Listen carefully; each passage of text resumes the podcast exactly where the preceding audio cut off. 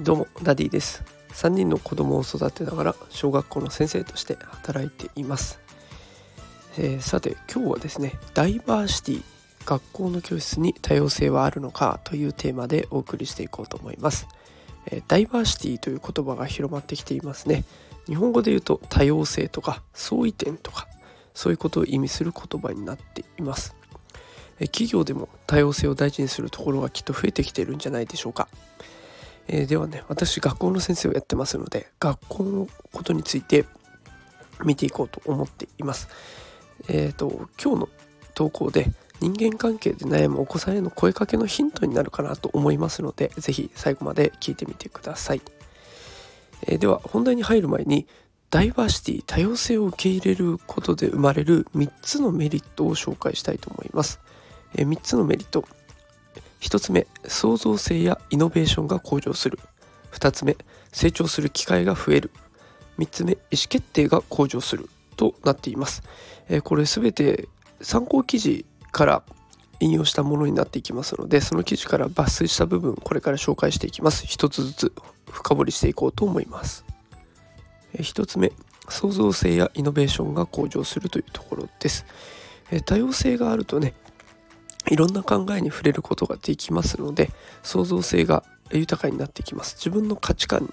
とか自分のアイデアが既存の枠にとらわれないからこういうことが生まれると。いうことになっていきます。だからいろんな人生経験を持ったりとか経歴考え方があればあるほど創造性が高まっていきます。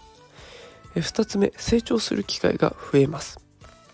いろんな人生経験だとかキャリアだとか考え方を持っているとえその人たちと触れることでいろんな文化を知ることができます。そして世界のことをいろいろ深く知ることができます。でユニークな考え方だとかあとは意思決定の方法にも役立つことができるので自分の中での枠がどんどん広がっていく感覚ですね。成長する機会が増えていきます。最後意思決定が向上します。多様な労働力を持つ企業ですが新たな市場を獲得する確率が70%も高い。というデータが示されています。意思決定に多様性をもたらすことで世界経済での収益性につながってくるということがデータからも分かっています。どうやら多様性を受け入れるといろんなメリットがあるということがこれで分かっていただけたとたかと思います。でこれを踏まえて学校にダイバーシティはあるのかということに話を移していきますね。学校にダイバーシティはあるのでしょうか？私なりの結論としては学校にダイバーシティはあります。見た目からするともう多様性のかけらもない状態です。同じ年齢の子が教室に集まって同じ地域で育って同じような環境で育った子ばかりですので見た目的に多様性はほとんどありません、えー、だが集まっているのが子供だっていうところが注目すべき点だと思っています。価値観っていうものがこれからちょっとずつ固まっていく段階の子どもたち。多様性は見た目の違いだけでは意味がないんですね。例えば30歳の日本人と20歳のアメリカ人がいたとします。その2人は見た目的にはおそらく全然違いますね。年齢的にも国籍的にも。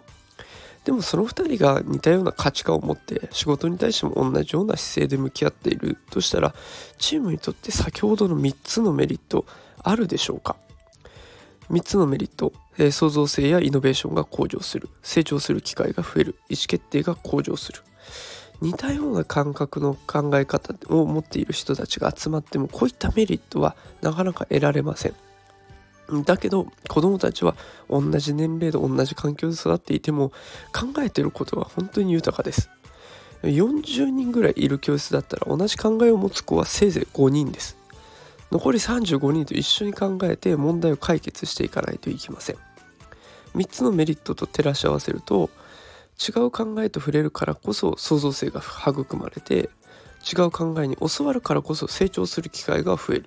で違う考えと折り合いをつけていくからこそ意思決定も向上していくというふうに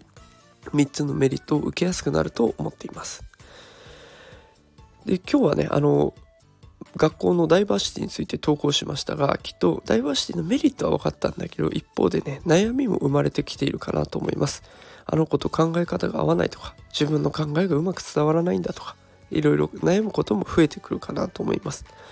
子供っていうのは何で相手がそんな風に考えているのかわからないんですね。自分中心で物事が回っているからです。そんな時はこの放送を聞いていただいてあと無料で今台本も公開していますのでそちらも覗いていただけると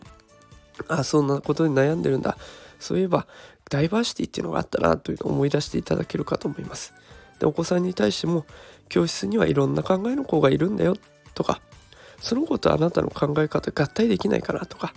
その子といいところとあなたのいいところを合わせたらすごい力になりそうだねとか困難を乗り越えるチャンスが来たねとか前向きな方に捉えられるかなと思います。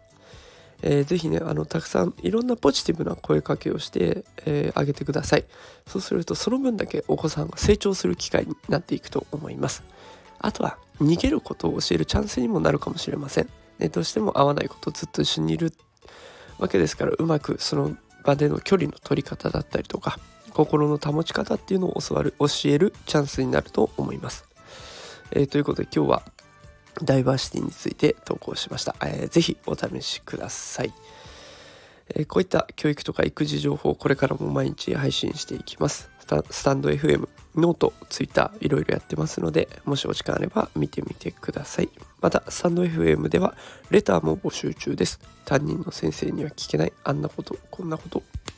気軽に聞いてみてください。全力で勉強してお答えします。それではお正月ですねゆっくり過ごされてくださいそれでは今日はこの辺で失礼します